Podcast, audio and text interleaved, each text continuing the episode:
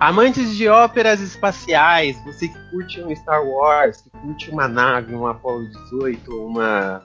Como é que é o nome daquele ônibus espacial que agora eu não lembro o nome? Mas tudo ah, bem. Ok. ok, eu não Qual sei. Qual é o nome? Me ajuda, me ajuda. Ah, é Amantes de 2001, uma Odisseia no Espaço. Tem essas referências.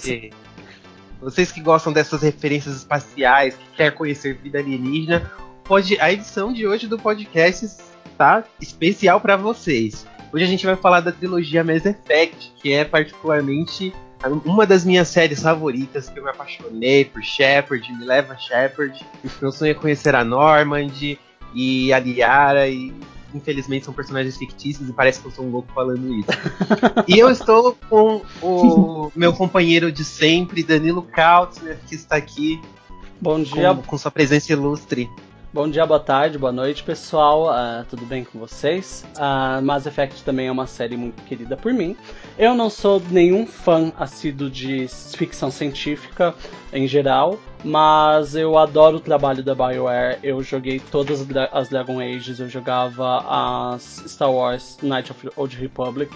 So, então, tipo, uh, eu, apesar de não, não ser minha favorita essas coisas de espaciais e tal, space operas, uh, eu amo Mass Effect e estou super empolgado para conversar com vocês sobre a trilogia. Uh, junto com a gente também temos o Emerson, que é um substituto temporário é, do, do Marcos, porque o Marcos não manja nada de Mass Effect. Uh, então o Emerson ele é amigo do Marcos que sabe bastante sobre a série. Ele é um substituto temporário que está em experiência para ser efetivado. A gente tem que deixar isso bem claro para não confundir as pessoas. Se apresente, Emerson. Olá, senhoras e senhores, eu sou o Emerson, estou fazendo a Linhana Furtado aqui hoje, só fazendo a, a substituição, a usurpadora, porque na verdade estou me candidatando aqui para estar tá pegando a vaga do Marcos, ele só não sabe ainda, mas já tá tudo meio que certo. O RH já tá, ele já, já entregou os papéis no RH já. O Marcos vai descobrir uh, quando ouvir esse podcast. A gente não vai ficar sabendo antes, não. Aquela, aquela notícia surpresa. Né? E eu tenho muito, muito, gosto muito mesmo de Mass Effect. Eu dei um, uh, uma chance pro Mass Effect 1, porque a, a, temática me atraía bastante, ao contrário do Daniel. Uh, eu não, não, não gosto muito dos jogos da BioWare. Uh, no caso do Daniel. Danilo. Desculpa, gente. Danilo, ai gente, que, que vergonha. Vai, vergonha. Vai ficar na gravação. Vai ficar na gravação isso. Não, por favor, por favor, troquem isso. Danilo, Danilo. Que vergonha. Gente, eu não vou ser mais contratado depois dessa gafe.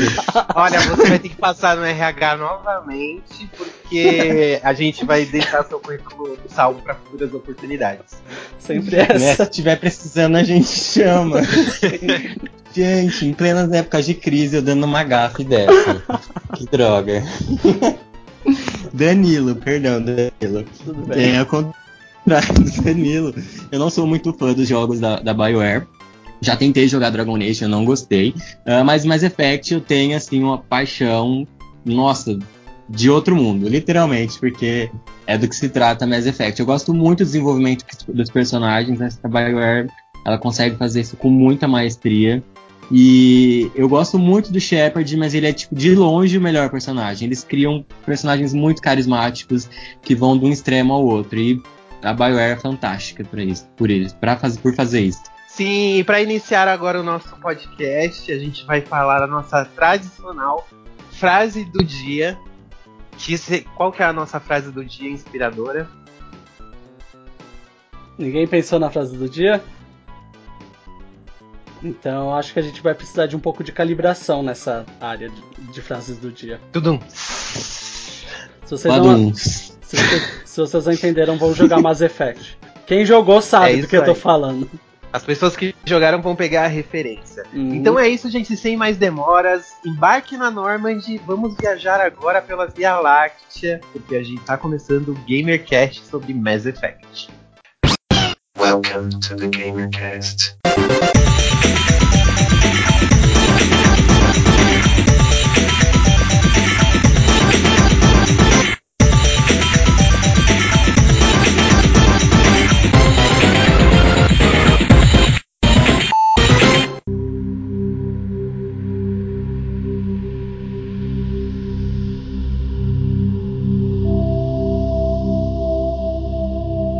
O primeiro Mass Effect ele foi lançado em 2007, foi produzido pela magnífica BioWare, a empresa que ela sempre foi focada em RPGs.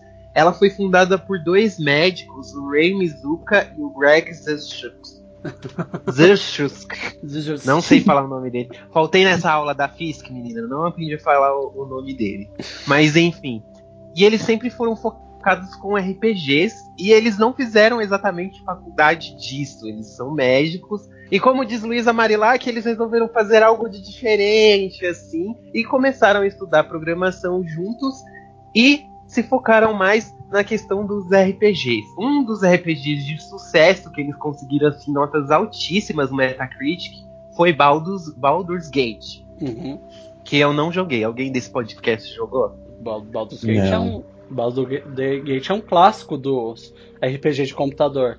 Ele é baseado em Dungeons Dragons, o jogo de RPG de mesa. Até hoje ele é muito aclamado. Hoje, até hoje em dia as pessoas estão esperando um sucessor é, à altura de Baldur's Gate. Tem alguns é, promissores. É, Dragon Age é o sucessor do Baldur's não, Gate. Dragon Age não é. Por causa que. Mas segundo, os criadores deram entrevistas para Game Informer e eles falaram que eles estavam querendo criar esse sucessor e eles conseguiram isso com Dragon Age. Mas, uma assim, marca própria, eles criaram porque tipo, eles tiveram que pagar direitos autorais e tal, porque foi baseado no uma coisa que já tinha direitos autorais. Inclusive a BioWare começou desse desse jeito, fazendo diversos jogos de franquias. Eles não tinham marcas próprias. E, e o, segundo eles, o, o Dragon Age ele é esse sucessor. Mas por que você acredita que não, Danilo? Não, é, é, é, eu, quando eu digo isso é mais questão de fãs mesmo. É, o, ah, ah. Os fãs não consideram tanto Dragon Age, principalmente não só por causa da temática dele, porque hum, a temática do, do Dragon Age lembra mais Game of Thrones, pelo menos a Origins, lembra mais Game of Thrones do que alguma aventura de Dungeons Dragons. Uh, mas consideram que um sucessor assim, tipo, de verdade do Baldur's Gate hoje em dia é a chamada Pillars of Eternity, porque até o jeito que se joga é parecidíssimo com Baldur's Gate. Mas uh, isso e é aí... deles também esse jogo. Não, a a Baldur's Gate foi feito por outras pessoas que trabalharam na primeira Baldur's, Baldur's Gate, porque querendo ou não, tipo, pessoas se separam, não voltam. Entendi. Então, não foi pela BioWare, foi por outra equipe. Outra é, empresa. Sim, que trabalhou uh, na época do Baldur's Gate, entendeu? Ah, compreendo, compreendo. Agora eu compreendo. Outra série de sucesso também que eles lançaram foi Neverwinter Nights, que também é baseado no universo de Dungeons and Dragons. E Neverwinter Nights tinha uma coisa muito bacana, que era a a opção de você criar conteúdo. Ah, em Neverwinter Nights, uh, eles Aqui assim, Baldur Gate ele era meio que nem Resident Evil. Ele tinha os personagens em, do, em 3D, mas os cenários eram pré-renderizados. Enquanto... Baldur's Gate, eu tô falando do Neverwinter Nights. Sim, enquanto Neverwinter Nights, ele era ah, tá. totalmente em 3D. Por isso que ele foi, tipo, pra eles, na época foi, oh meu Deus, que legal esse jogo, porque ele era todo 3D e todo mundo que queria viver no mundo de Dungeons Dragons em 3D, coisas assim. Uh, pessoalmente, eu acho que o Neverwinter Nights não, não envelheceu muito bem. Mas na época ele fez um sucesso tremendo. Foi logo nessa época também que eles foram comprados pela Electronic Arts, que inclusive eles ficaram um pouco tensos, porque é, todo o estúdio que a Electronic Arts compra vai à falência. Uhum. Só que eles deram uma entrevista pra revista Game Informer que eu achei muito bacana, que eles, tipo, a equipe de produtores eles ficaram bem nervosos nessa época, só que o, eles falaram que a EA foi bem sincera com eles, ó, nós erramos, nós nos metemos muito na produção dos estúdios, infelizmente eles faliram, mas isso não quer dizer que a gente vai continuar cometendo os mesmos erros. Aí eles pegaram, tipo, depois de algumas negociações, eles acabaram aceitando. Foi quando a BioWare ganhou um boom, assim, porque ela acabou tendo um nome que já estava mais consolidado na indústria dos games por trás. Uhum. E em 2007 que foi lançado o primeiro Mass Effect, o jogo tema Gente, dessa edição só, do GamerCast. Só para caráter de curiosidade aqui, quando o primeiro Mass Effect ele foi lançado, ele não foi distribuído pela EA, né? Mesmo a, a mesma a EA já tendo efetivado a compra, da, do, é, da BioWare, o primeiro Mass Effect ele foi publicado pela Microsoft. Microsoft. No, Uhum. no Ele é Xbox e exclusivo no. Xbox, né? Uhum. Até então, eu, eu particularmente eu não sabia que a EA já tinha feito a compra da BioWare quando eles publicaram o primeiro Mass Effect. Sim, Sim, eles já tinham efetuado. Só que na, na entrevista que eu li, eles não explicam direito o porquê que eles fizeram essa parceria com a Microsoft para poder fazer a distribuição. Mas, pela história da trajetória da empresa, eles sempre tiveram mais ligação com a Microsoft. Os primeiros, Sim. eles lançaram jogos exclusivos para Xbox, eles criaram franquias novas no Xbox. primeiro jogo- Xbox. O jogo anterior a eles, o Jade, Jade Empire, ah, também é um RPG, eh, ele é muito bom, inclusive. Ele foi ah, também. ah, quem financiou ele foi a, foi a Microsoft. Ele era inclu- inclusive um exclusivo do Xbox, do primeiro Xbox, do, o Jade Empire. E depois ele foi portado pro Xbox 360. Sim, Ou isso que seja, foi. né, a Microsoft é muito burra, porque a BioWare podia ser hoje uma third party deles, né? Hum, Com É, mas certeza. É bom que não, que porque a EA comprou, porque assim, é, dá pra estar jogando Mass Effect em mais plataformas hoje. Então, tipo, quanto mais gente jogar, melhor, porque isso aí é uma coisa que todo ser humano devia jogar antes de morrer. Mínimo, né? Então, por favor. E você já pensou que estranho seria todo mundo tendo que comprar Xbox pra jogar é, Mass Effect? Porque até agora o os únicos jogos que normalmente eu vejo as pessoas comprando um Xbox pra jogar é Halo e Gears of War. Eles não têm uma- alguma outra franquia assim, que seja super Ia- famosa além Ia, dessa? ia fazer toda a diferença pro, pra Microsoft essa altura Com do campeonato. certeza. Tanto Ah. é que quando o Mass Effect 2 foi lançado, é, em 2010, ela teve um ano de exclusividade ainda, né? No PC e no Xbox. Até então ele ser lançado pro PlayStation 3. que Não, eu lembro não. na época que. Ah, como funcionou? É, no caso da Mass Effect, o, o que, que aconteceu, ah, mais ou menos? A Jade Empire e a Mass Effect eram jogos exclusivos para plataformas Microsoft. Nessa época, a EA ainda ela estava fazendo a compra, ela não tinha efetivado a compra. Tanto é que no ano seguinte a Mass Effect, a BioWare ainda conseguiu ah, ven- comprar, eh, fazer para Sega o Sonic and the Dark Brotherhood, que é um RPG para Nintendo DS. Foi só em 2009 que foi tá, tava tudo certo a papelada de compra, coisas assim. Em Dragon Age Origins, que aí sim foi published by, eh, by EA, entendeu? Foi a partir de Dragon Age Origins É, que foi então, considerado. Por isso que eu fiquei em dúvida, porque até então, 2009, 2010, você não via nenhum jogo da BioWare com o selo da, da EA publicando, né? Por isso que eu Uhum. fiquei muito em dúvida. porque até então eu achei que a aquisição da EA é, em relação à BioWare fosse algo assim é, recente em 2009, 2010, porque o primeiro Mass Effect a ter o selo mesmo foi o 2 da EA. Sim, é que na entrevista que eu li deles, eles deram a entender que, tipo, eles comentam da EA, das negociações da EA, aí depois eles vão falar de Mass Effect, aí é na época da Microsoft, eu acabei me confundindo. Tudo bem. Mas essa informação já foi corrigida. Só corrigindo a outra coisa, a versão de Play 3 do, do Mass Effect só foi sair ah, quando saiu a Ma- Mass Effect Trilogy em 2012. Que aí sim, Sim. veio o port para Play 3.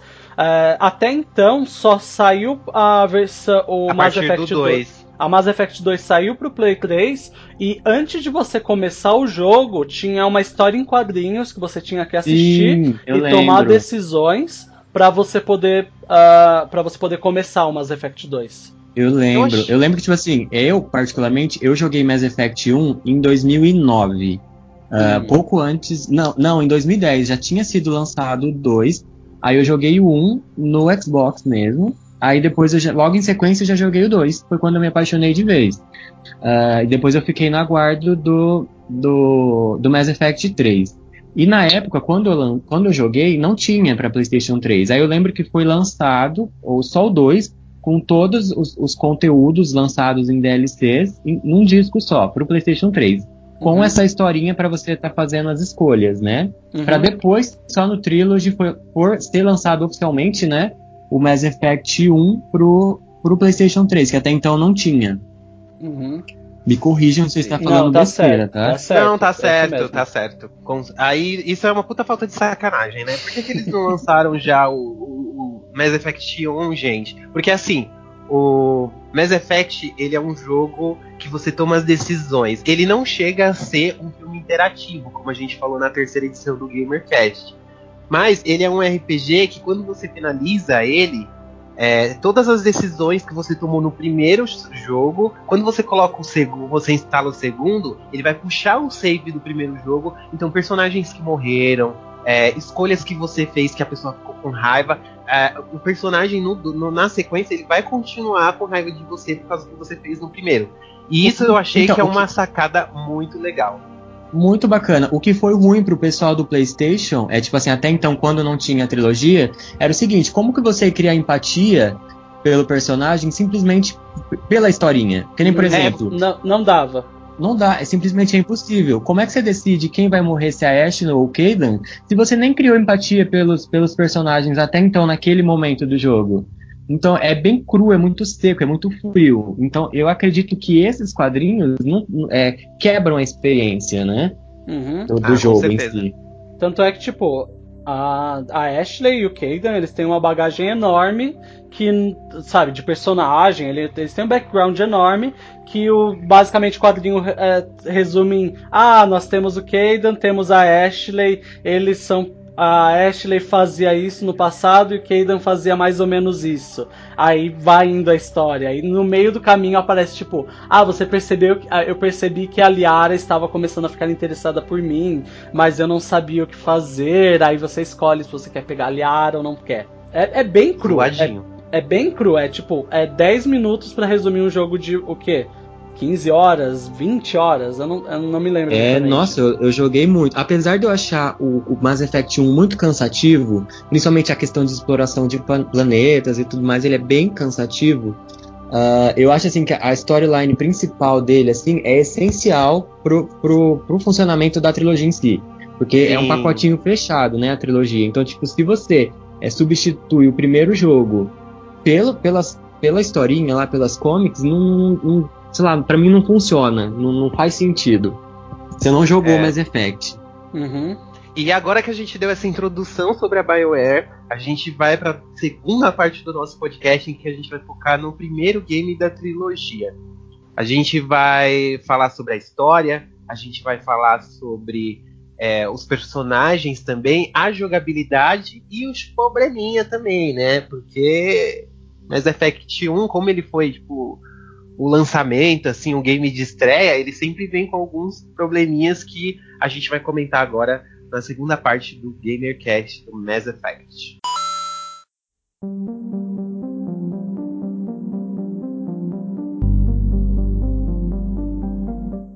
E agora, como que o jogo. Qual é o enredo de Mass Effect?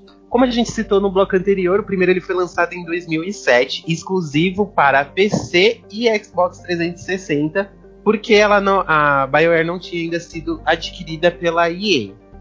O enredo de Mass Effect é o seguinte: logo no começo ele te dá uma introdução que em 2000, no ano de 2148 a humanidade achou um dispositivo em Marte de uma tecnologia muito avançada. Esse dispositivo permitiu que os humanos é, pudessem aumentar a, a, nossa própria tecnologia em 100 anos. A gente o que, o que a humanidade demoraria 100 anos para descobrir, eles descobriram naquela época em si.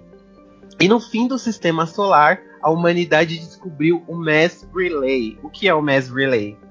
O Mass Relay é um, um dispositivo gigante que é utilizado para as naves viajarem grandes distâncias, porque é, é, a gente não existem planetas muito próximos. Por mais que a gente veja aquelas notícias, né, que sempre sai, a NASA descobriu um planeta que fica apenas dois anos luz.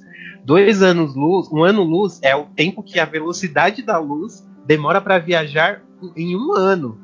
Então, mesmo assim, é praticamente impossível de chegar num lugar tão distante. E no universo do jogo, esses mass relays, eles conseguem fazer essas viagens. Então, a gente podia ir para qualquer canto da galáxia a humanidade começou a colonizar diversos planetas, é, mas nós não estamos sozinhos no universo. E a primeira raça que a gente tem contato, que a humanidade tem contato, são os Turians, que é uma raça militar. A humanidade acaba dominando um planeta que é do território deles e inicia uma guerra. Essa é conhecida como a Guerra do Primeiro Contato. Depois que é resolvido o problema entre os humanos e os Turians, a gente descobre que há uma ordem na galáxia. Já existem diversas raças inteligentes e existe uma nave gigantesca, que é tipo uma cidade chamada de Citadel, que é onde fica o conselho dessas raças alienígenas para botar ordem no bagulho. Tudo isso que eu falei até agora é a pré-história do game. O jogo em si, ele se inicia do, em um ano de 2183.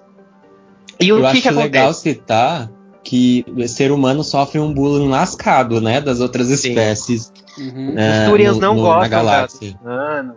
O, porque, tipo assim, a nossa. Eles acham que. Porque o, a humanidade ela começou a ganhar muito destaque na galáxia, assim, de forma geral. A gente foi invadindo mesmo, já foi, tipo, aparecendo, tipo, Inês Brasil.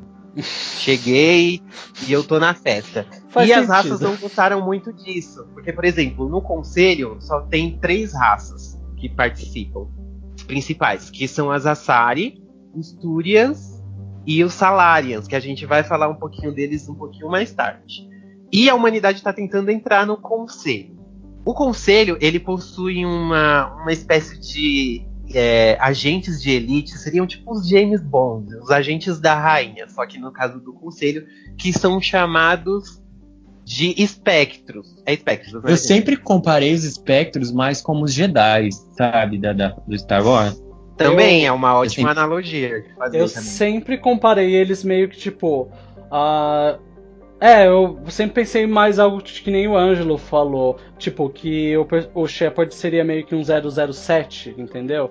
E aí o Saren, que vocês depois a gente vai falar sobre o Saren, mas eles seriam um 006, eles seriam ah, agentes secretos mesmo. Eu acho que o Saren é, tá mais pra Albert Wesker, né? Traíra pra caramba. Albert Wesker. Porque, tipo, não, mas é que, tipo assim, ele vai lá, tá todo mundo em missão junto, bonitinho, aí a gente descobre a, a máscara da bonita quando cai, né? então. Bem, que a gente já vai chegar lá. Continue, seu Vamos chegar nessa parte. Continuando. E o que que acontece? O jogo começa quando a gente criando o nosso personagem com um bom e clássico RPG. As customizações do jogo são bem pobrinhas, não dá para mudar muita coisa além do rosto e você fica muito feio. Infelizmente, não consegui ver uma customização que ficou bonita no Shepard. O Recomenda-se é o usar melhor. o original, né? Recomenda-se o original. nem, nem as mulheres, até tipo, se você tenta mudar o rosto da Shepard mulher, a gente Eu acho fica uma a coisa Shepard, feia a Shepard feminina só ficou bonita mesmo no 3. Porque eu acho que até, até no 2 ela tinha uma, umas customizações muito feias. Uhum. Então parece que só pegaram, só capricharam no modelo original masculino e o resto ficou tudo meio que nas coxas. Ah, Sim. Eu me lembro que quando eu fiz a customização do meu personagem, eu tinha achado ele lindo, maravilhoso. Aí eu fui jogar Mass Effect 3 de, depois de muito tempo de ter jogado a 2. Aí eu olhei pro meu personagem e falei: Ai meu Deus do céu, o que que eu fiz? Há anos atrás, o que que eu fiz? Quando a gente olha o personagem de frente, ele até parece bonitinho, mas na hora do jogo que ele olha pro lado, que ele aparece de perfil, você fala, meu Deus, que coisa. Ele faz umas caretas, né? É, nossa, que coisa horrível que eu fiz. É claramente, é claramente aqueles carinhas que a foto no Insta tá lindo, né? Pessoalmente. Isso, pessoalmente, pessoalmente aquela decepção. Isso. Era uma perfect illusion. Continuando. Aí, no caso, a gente cria o nosso personagem, escolhe a classe dele, tem a classe vanguarda, tem a classe de Infiltrator, né? E tem a de Soldado, são quatro classes. A Vanguarda é tipo meio a meio e tem o Biótico também. O Biótico são tipo poderes psíquicos, mas eles não são exatamente psíquicos, são tipo implantes que os humanos usam para poder utilizar assim a força assim da matéria, sabe, a energia do universo. É meio complexo de explicar. E você pode escolher entre essas classes. Soldado ele é especialista em armas, o infiltrator ele é é, ele consegue tipo, entrar em lugares e, é, e, abrir portas secretas com mais facilidade. Também ele é mais especialista em armas de longo alcance, tipo o sniper. O Vanguarda, particularmente, é o meu favorito, porque ele é meio a meio. Ele consegue usar, utilizar armas normais, tipo a shotgun, a pistola, a metralhadora, e também utilizar os poderes bióticos, assim, com mais facilidade. Eu sempre sou vanguarda quando começo a campanha do Mass Effect. O que vocês escolhem? Eu sempre escolhi vanguarda, mas eu tenho um pezinho em adepto. É, hum. Eu gosto muito de adepto e qual, qual, que é mesmo aquela categoria que, que a Tali é? Que, que eles criam drones? Eu não, não lembro o nome. Eu não me lembro também. Mas sim, tem uma que você começa meio que invocar drones, não é? É, são, é, mais, tem... que, são mais categorias, então. Falei quatro, mas são mais. É, mas só que, aparece tipo no 2. Assim... Se eu não me engano, aparece no 2 a, a, pra você poder invocar drones. Na primeira eu não me lembro disso. Hum. É porque era uma coisa assim com engen, engen, engenheiro, engenheiro, né? É, uma coisa assim, isso né? daí, é isso daí. Tem essa categoria também que eu tinha esquecido de citar. Apesar de eu ter muito interesse em engenheiro, eu sempre era vanguarda, justamente por causa que o Ângelo falou. Eu gostava muito da, do ataque e eles tinham aquele ataque lá, aquele, eu não lembro o nome do ataque, ele se jogava para frente assim com muita força. Nossa, é e, é muito e... foda esse ataque.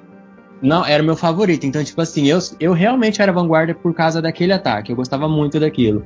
Então, tipo assim, eu chegava assim, é, estourando a porra toda. Sim. E o que que, a gente, o que que tá acontecendo? Depois que a gente criou nosso personagem entre masculino e feminino, é, a gente pode escolher o passado dele também. Ele pode ser uma pessoa nascida na Terra, que teve seus pais, que teve uma vida linda e maravilhosa dentro do exército. Ele pode ser uma pessoa sofrida, uma pessoa que, tipo, é, passou fome, aí tiraram ele das ruas para poder entrar no exército. Ou ele pode ser uma pessoa, é, um, um herói de guerra, que realizou uma missão muito difícil no passado dele. E essa missão foi reconhecida, ele ficou muito famoso pelo ato heróico que ele salvou lá. No jogo tem mais detalhes, obviamente a gente não vai conseguir lembrar aqui de tudo. Só reforçando que essa parte da história vai acabar demorando um pouquinho mais, mas essa, esse, essa pré-história vale para os três jogos, que nem eu falei. Tudo que você fizer no primeiro e no segundo jogo vai ter consequências no terceiro. nem tudo, né? Mas a gente vai explicar quando a gente chegar lá. E o que que o que está acontecendo com o seu personagem? Você está é, fazendo um teste para ser um espectro. Você vai ter, tentar virar um desses agentes secretos da rainha e do conselho, no caso. E você está lá na nave e você tem, no caso, tem dois espectros com você já, que ambos são Turians, que é uma raça militar. Uhum, e o, o, um deles é o Siren, que ele já tá lá no planeta, e o outro é o Nihilus, que ele vai te auxiliar ali para te avaliar enquanto você faz o teste. A sua missão é pegar um dispositivo que foi encontrado, que é um dispositivo Protean. Os Proteans eles são uma raça muito antiga que foi extinta há mais de 50 mil anos. E o, a tecnologia deles era muito avançada. Então, qualquer dispositivo que eles encontravam, hoje em dia, nos tempos atuais do jogo, eles podiam, poderiam utilizar para adaptar para a tecnologia deles. Então, a sua missão era pegar esse dispositivo e sair. Coisa básica, coisa simples. Só que quando você chega lá, a, a estação espacial onde esse dispositivo foi encontrado está sendo atacada.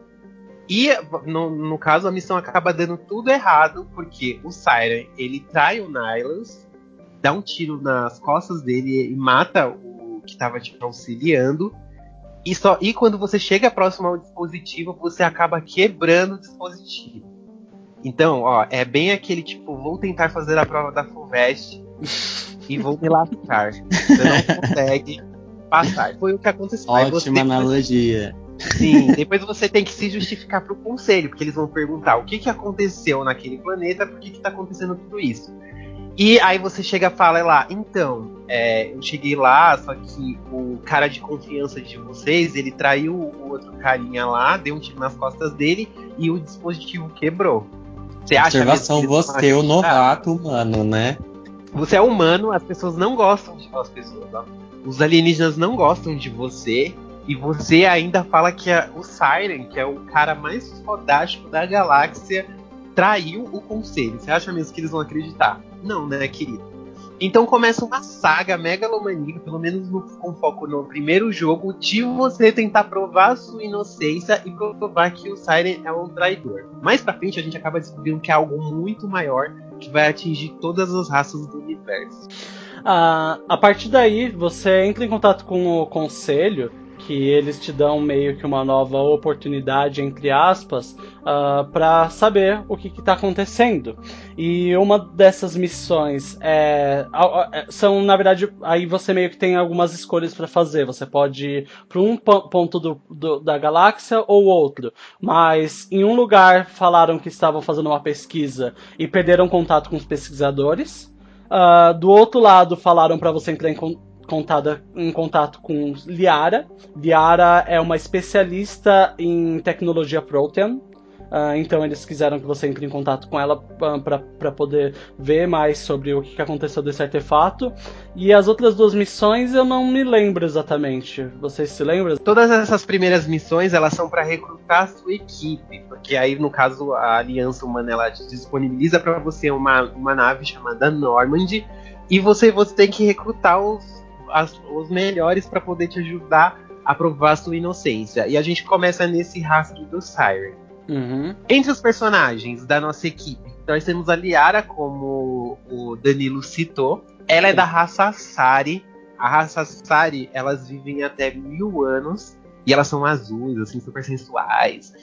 E elas, elas são super inteligentes, é bem aquilo, tipo, aquela raça bem mãezona mesmo. E uma curiosidade legal sobre elas é que elas só se reproduzem, elas podem se reproduzir com qualquer raça e sempre vai nascer uma fêmea. Isso eu achei muito legal, essa curiosidade. E, e Empoderamento qual... feminismo forte aí, né? Exatamente. Elas são a raça que mais vive, a mais inteligente e só, só nascem mulheres. E a bem... cor delas vai dar uma variada dependendo de com quem que elas acasaram, que elas fazem chutes ali. Até, você encontra umas verdes, umas azul mais claro, umas azul mais escuro. É bem interessante, inclusive, que, tipo, a, não só a raça, elas. Eles vão lá e vangloriam você, a interespécies, você ir lá, tipo, eles abominam você fazer chuchu entre duas assares. Eles sempre gostam da ideia de, tipo, vamos fazer com humanos, com outras raças. E não só isso, mas tipo, tecnicamente o jogo explica que elas não têm gênero. Elas não têm, tipo, elas não são femininas ou masculinas. Porém, a aparência delas é sempre feminina. Então, tecnicamente, é uma raça sem gênero. Tipo, não. Uhum. Pelo, pela explicação do jogo. Eu gosto muito nossa... também da. Você estava falando dos, dos squad, né? Squad members. Sim. Eu gosto muito da, da Talisora. Apesar que, tipo assim, eu acho ela super injustiçada de alguma forma. Tadinha dela. É, eu gosto muito dela. Tipo assim, e no meu, na minha história, ela sempre tava na minha friend zone, sabe? Eu me sentia um pouquinho mal por causa disso, que era bem claro que ela tinha uma queda pelo Shepard. Ou não sei se os diálogos que eu levei fez com que ela acreditasse nisso, sabe? Enfim.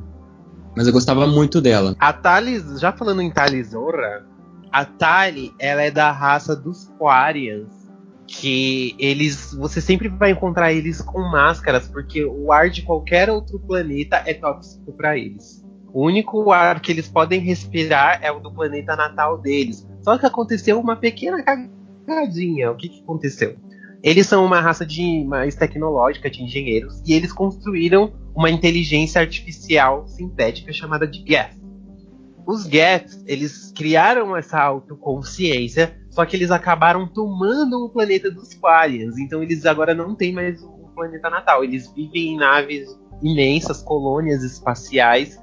Essa história vai se desenvolvendo mais tarde, conforme você vai passando os três jogos, e é sensacional. O, a, a, todos os personagens são maravilhosos, mas a da Tali, inclusive, é uma história tão triste a dela, de, de ter que viver fora do lar, viver em guerra, com os robôs lá que a, que a raça dela criou. Eu achei muito interessante essa questão da, da história dela.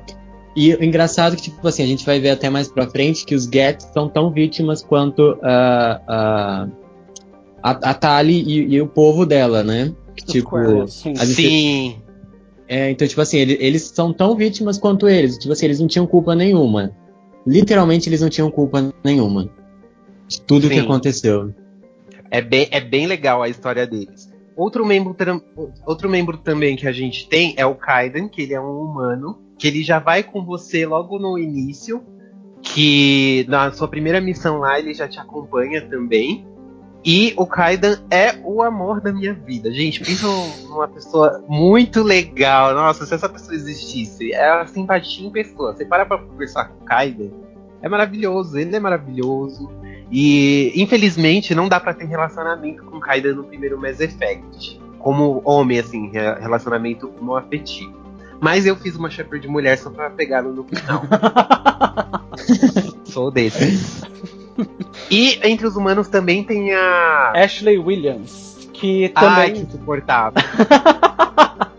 que ela também veio na, na missão inicial. E a Ashley, ela é uma pessoa um pouco difícil de lidar, porque você percebe que, pelo jeito que ela fala, ela é meio racista. Não racista do tipo, ah, negros são pessoas horríveis, alguma coisa do tipo, ah, humanos são superiores a alienígenas, nós não devemos nos moldar aos alienígenas coisa, e coisas assim. Ela faz uns discursos meio racistas que se você trocar, tipo, alienígenas por negros, uh, você já percebe que ela não é uma pessoa muito legal. Mas, como todo jogo da BioWare, tipo, ela não começa muito legal, mas você pode con conversar e ir convencendo ela que não é bem assim. E ela provavelmente é uma das personagens que até o final da, do, do Mass Effect 3, ela provavelmente é a personagem que mais se transforma. Porque no começo do jogo ela, ela é toda assim, toda militarista, toda tipo bolsomito e tal. Uh, e no, no, na Mass Effect 3 ela já tá mais tranquila. Ela tá bem tranquila, aliás. Ela já tá bem mais agradável. Ela tá bem suportável na Mass Effect 3 em geral. Na verdade, eu nunca cheguei a ver ela no Mass Effect 3. Você matou porque... ela. Gente, ela, não, eu, não tem como deixar a Ashley viver, não tem como. Me julgar, me julgar fortíssimo, porque eu salvei a Ashley em Mass Effect 1 também. e me arrastei e me arrastei com ela até o Mass Effect 3. Mas vale a pena Você no final. com ela no final? Não, Miranda sempre. Ma ah. Mas a Ashley vale a pena no final. Não fica bem legal no, te no terceiro jogo? Ah, eu acho que ela fica bem legal. Mas assim, ela, de longe, é minha personagem favorita. A Miranda é, assim, eu, não, eu, eu não consigo, não conseguiria falar, não saberia opinar, né? Estilo Glória. Glória, Glória é, não saberia opinar do Kaidan, por exemplo, porque é, você tipo assim, eu, eu, eu joguei. Tempo. É, você passou menos tempo com ele. É, não, eu passei só o comecinho lá até a morte dele. Então, tipo assim, não sei nada de Kaidan. Eu pra acho quem que... não tá entendendo nada, o que que acontece? No final de Mass Effect, vamos lançar um spoiler porque a gente é assim, a gente não tem essa não. Nossa, no final de é Mass Effect, Não é no, no final, no meio. Effect, é no, é final. Bem no meio. É, é no meio. É no final, gente, é na última missão. Não, é no meio. Depende da ordem. Não, não quando, é. a gente, quando a gente tá no planeta quase pegando o Siren, depois que a, da missão que ele morre, a gente já vai pro último lá, que a gente tem que salvar a Citadel que tá sendo atacada. É no final do jogo. Mas é, não depende da ordem que você faz a missão, porque eu me lembro que dessa missão ser no meio. Ainda teve mais Mas coisa. Eu lembro também no meio. Então, mas não dá para você fazer essa missão se você não recrutar o pessoal antes. Ah. E essa, e, tipo, se você ir seguindo a ordem das bolinhas da galáxia, essa missão ela tá bem lá em cima, no final. No planeta onde o Siren tava escondido. Hum, okay. Essa é uma missão então, bem no final do jogo. Então eu. Então, tipo assim, eu devo ter feito muita coisa depois. Porque eu fiquei com a, com a, impressão de que era no meio também. Também. É, porque o Mass Effect 1 ele não é linear. Você pode escolher a ordem que você vai fazer, quem você vai recrutar primeiro. Você não tem essa de tipo, ah, você tem que ir ali, você tem que ir aqui. Não. Aparecem lá onde tem as missões e você escolhe onde você vai. Vocês devem ter ficado com essa impressão por isso. Mas quando eu joguei, eu vi que as bolinhas da galáxia elas tinham uma certa ordem a seguir. Aí eu fui seguindo a ordem, tipo, subindo, sabe, na galáxia. Eu fui indo, bolinha por bolinha. Aí essa missão para mim foi uma das últimas em que o, a Ashley morreu, no meu caso, né? Entendi. E explicando nessa missão, ou você tem que fazer uma escolha difícil, que é sacrificar ou a Ashley ou o Kaidan. Então, um dos dois não vai estar nos próximos jogos e você só vai conhecer eles até esse momento. Inclusive é uma, uma escolha super, sabe, complicada, porque poucos jogos te, te colocam numa situação assim. Porque tecnicamente, tipo, você tá falando pro jogo, ó, você quer ver mais conteúdo desse personagem ou desse? Porque um dos dois vai travar. Você não vai ver mais nada eu dele achei, Exatamente. Eu achei um dilema moral, assim, incrível eles terem, tipo, coragem. Porque eles fazem a gente se apegar a esses personagens durante todo o jogo, conversar com eles, ver a história deles. Todo personagem tem um passado, tem uma história para contar para você. Enquanto você tá conhecendo eles, você acha que vai ficar tudo bem até o final. E eu achei muito corajoso eles colocarem essa decisão logo no primeiro jogo. Você vai ter que deixar alguém para trás. Nossa, eu apesar de eu não gostar da Ashley, não ter sido muito difícil de tomar minha decisão, eu fiquei com um pouquinho de peninha de ter deixado ela para trás. É, é, é, bem complicado, porque, tipo assim, você meio que se apega a todo mundo lá. É, sem exceção, né? Você meio que se apega a todo mundo. E, tipo assim, por, por, mais que cada um deles morram, e eu acho que a, a, questão, essa questão de personagem morrer pega muito mais pesado nos próximos jogos. O 1 eu acho que é, é bem, tipo, bem light em relação a isso. Uh, ainda assim pega, tipo assim, você se incomoda com aquilo, tipo assim, ah, aquela pessoa tava no meu time e ela morreu, e, tipo, aquilo me incomodou. Então, tipo assim, e aquilo viria me incomodar muito mais depois no 2, que tipo, a gente vai estar tá até mexendo em feridas do passado aqui.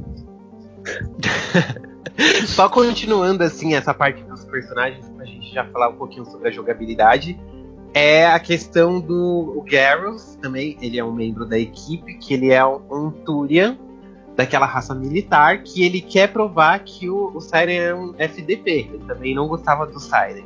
Então ele entra na sua a party para poder te ajudar a isso. E tem também o Krogan, o como é que era o nome do Krogan? Rex, não é o Rex? Rex. Rex. Rex é um personagem assim que ele vai te dar várias patadas durante boa parte da campanha, mas ele é uma Gente, super legal. Depois uma frase que, que eu lembro, eu não sei, eu não lembro se era do Rex, que é, se é ele que tá no 3. Uma frase dele que eu lembro muito que me marcou bastante, que o Shepard fala boa sorte para ele. Aí ele pega e fala assim: Eu não preciso de sorte, eu tenho munição.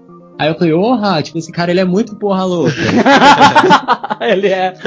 Ele é muito porra louca. E é uma coisa assim, é uma coisa da raça deles. A história da raça deles é muito legal, a gente vai deixar isso um pouquinho mais pra frente. Uhum. Mas enfim, vamos agora falar só da jogabilidade pra gente finalizar essa parte de Mass Effect 1.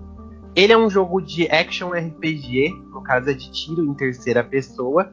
E a gente vai. A gente tem toda aquela mecânica de, mecânica de RPG tradicional. Assim, você tem que colocar. No, é, coletar novas roupas, coletar novas armaduras para aumentar seu poder de fogo, comprar novas armas e coletar minérios. Existem diversos planetas que dá para você visitar. E você vai coletando esses minérios para poder é, produzir é, upgrades para sua, seja para sua nave ou para suas armas e até para sua armadura. Isso foi uma das coisas que me incomodou, assim, eu acho que isso é o maior problema do primeiro jogo, porque os planetas, eles ficavam resumidos a grandes desertos vazios, sem nada, não tinha um bicho, não tinha nada, e, é, e esse é, é, o que, é o que mais é o que mais leva tempo no jogo. Se você for explorar todos uhum. os planetas, a campanha se estende muito, mas se você pega só a história principal, não é tão comprido assim que, que vocês acharam do Mass Effect, o veredito de Mass Effect 1? Ó, eu, na minha opinião, eu achei o jogo, ele é literalmente a ponta do iceberg, é, ele é comparado a relação, relação a mecânicas, ele é bem limitado comparado aos outros, mas é naturalmente a evolução existe. Uh, as side quests, assim, uh, a questão de explorar os planetas é muito chato, é, é, muito cansativo. Então, tipo assim, se você quiser fazer 100%, você, tipo, você vai ter que ter muito tempo e muita paciência. Porque eu achei, é, esse aspecto eu achei muito chato. A questão de exploração de planetas e tudo mais. A, a storyline em si é, é, muito boa, mas assim, é impossível uma pessoa que tenha jogado os três falar assim, ah, o um é meu favorito. Eu, é, eu, eu não conheci essa pessoa ainda. É bem difícil, porque o primeiro ele tem muita coisa assim que enrola. Tanto que tem gente que acaba desistindo, porque você tem que chegar uhum. pelo menos até a metade do jogo para você ver que a história pra tá engajar, super né? interessante. Você fala, meu, preciso saber o final desse jogo. Tem muito mistério no primeiro jogo. Você mesmo, Ângelo, eu me lembro que quando você começou a jogar Mass Effect, você veio conversar comigo e você tava querendo desistir da Mass Effect 1. Porque ela tava ah, enrolando e tal. Ela o primeiro eu demorei mesmo. muito pra zerar. Ele é um jogo com um ritmo muito lento, né? Mass Effect 1. Tipo sim. assim, as, as coisas não se desenrolam assim numa, naquele, naquele mistério de você querer descobrir mais, não até do meio pro fim. Que é quando Sim. o negócio pega, no, no, do clímax em diante, que o negócio pega e você fala, não, esse negócio tá interessante, esse negócio tá bom. Sim. Aí e você, Danilo? Eu vou ser sincero para vocês. Uh, Mass Effect 1 não é um bom jogo. Ela é uma história muito interessante. Ah, não, ela desculpa, é uma alguém muito... tinha que falar. Ela é uma história muito interessante, muito mesmo. Eu adoro, eu adoro a história da primeira Mass Effect, mas quanto mais o tempo foi passando e mais a Mass Effect foi evoluindo, foi só mostrando quanto Mass Effect 1 não é um jogo bom. Ele é um jogo ruim. Não é péssimo, não é horrível, não é injogável, mas é, É, um tipo jogo ruim. Dragon Age Origins. É, pode ser considerado a Origins. Dragon Age, Dragon Age Origins é ruim. Sinto muito. Falei, deixei. Mas a história é muito põe boa. Põe, É põe The Shade of It All aí, o efeito sonoro, porque é ruim. Ah, mas a, a Origins também, tipo, a história é muito boa, mas o jogo É. em si dá umas. Mas nem tudo são trevas na era Mass Effect. E a gente vai ver agora no próximo bloco que a gente vai falar do segundo jogo da série, que é o mais perfeito, né, dos três, a gente pode É dizer perfeito, é assim. maravilhoso. Sim. Jo- Nota 10 de Masterpiece. 10. Aqui pelo Game Over Review. Nota de 10 de 10 pra Mass Effect 2. A gente volta Too já. much water. Too much water. I, I love the water.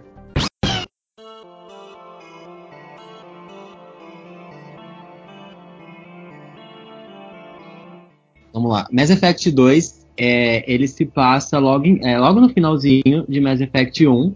O Shepard, é, ele está ali na Normandy com a galera, com a crew original, quando uma espécie nova aparece aí e ataca a porra toda. Então, tipo assim, é o caos. é, se me atacar, eu vou atacar. E o negócio pega fogo ali mesmo, logo no começo do jogo. Então, tipo assim, muita, muita gente morre, tipo, muita gente não importante morre, né? na- inclusive o Shepard.